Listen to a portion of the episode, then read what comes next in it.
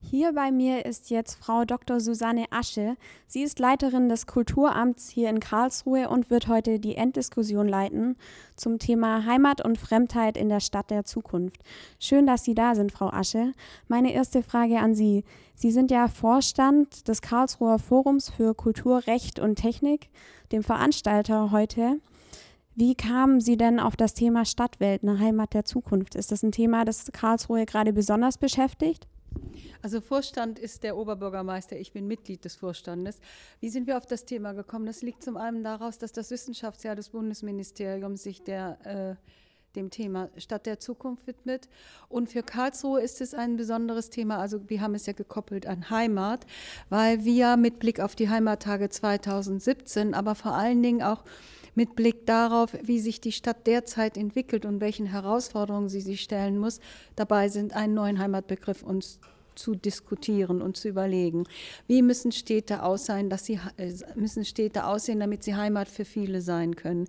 Die homogene Stadt gibt es nicht mehr, die homogene Stadtbevölkerung schon lange nicht mehr. Wir leben in Heterogenität, in, in Vielfalt und Diversität. Und wie kann da eine Stadt zur Heimat werden oder zu Heimaten für viele? Das war die Frage. Wir, es passt auch in die Gesamtreihe. Wir hatten letzte Woche hier in Karlsruhe auch vom Kulturamt organisiert, die Städte, die UNESCO-Städtekoalition Europäische Städte gegen Rassismus. Die hatten hier ihre europaweite Konferenz und auch dort ging es um die Thematik Flüchtlinge, Willkommensstädte zu bauen. Und auch das hat etwas mit zu tun. Wie können Städte Heimat sein für viele, die aus der Fremde kommen? Und für diejenigen, die hier schon immer sind, im Dialog mit den neu hinzuziehenden. Wie sehen Sie denn Karlsruhe gerade in der Entwicklung zur Zukunftsstadt? Wenn Sie durch die Straßen Karlsruhes sehen, springt Ihnen die Zukunft überall entgegen. Eine Stadt, deren gesamte Innenstadt eine Baustelle ist, durchatmet Zukunft. Ich denke, mit der Zukunft ist es ja so eine Sache und wir diskutieren hier den ganzen Tag über, wie sehen die Städte der Zukunft aus. Dass Karlsruhe im wachsenden Maße eine internationale Stadt sein wird und in dieser Kombination Kulturmetropole zu sein, bezogen auf die Einwohnerzahl sind hier so viele kulturelle Einrichtungen, sehr starker Forschungsstandort zu sein und dann nochmal der Ort, in dem hier über die Grund- und Menschenrechte gewahrt wird. Das alles wird in unserem Forum ja miteinander verbunden. Hat Karlsruhe alle Chancen, selbstbewusst, aber auch sehr offen im Dialog mit den vielen Menschen, die hier leben, eine liebenswerte Stadt zu bleiben und so auch weiter zu wachsen. Spezifisch an Karlsruhe ist auch etwas, wir haben ein städtisches Zentrum und in vielen eingemeindeten Stadtteilen zum Teil noch dörfliche Strukturen.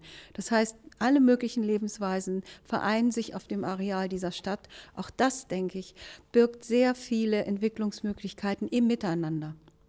Aber es wird die große Herausforderung sein, in den nächsten Jahren genau dieses Miteinander im Dialog zu erarbeiten, zu diskutieren, vielleicht durch künstlerische Interventionen gestalten, durch Symposien wie diese diskutieren.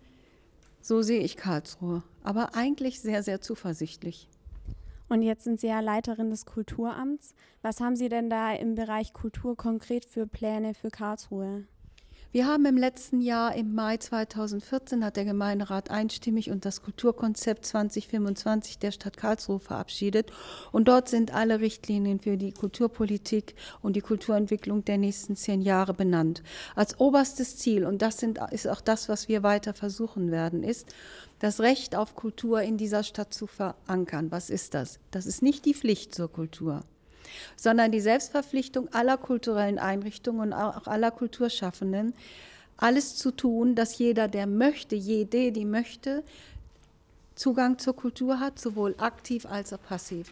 Und wenn Sie das drüber setzen, und dazu gehört auch die kulturelle Vielfalt zu stärken und das Miteinander zu stärken, dann ist es eine gute Zielrichtung, alle Veranstaltungsformate, auch alle Räumlichkeiten zu befragen.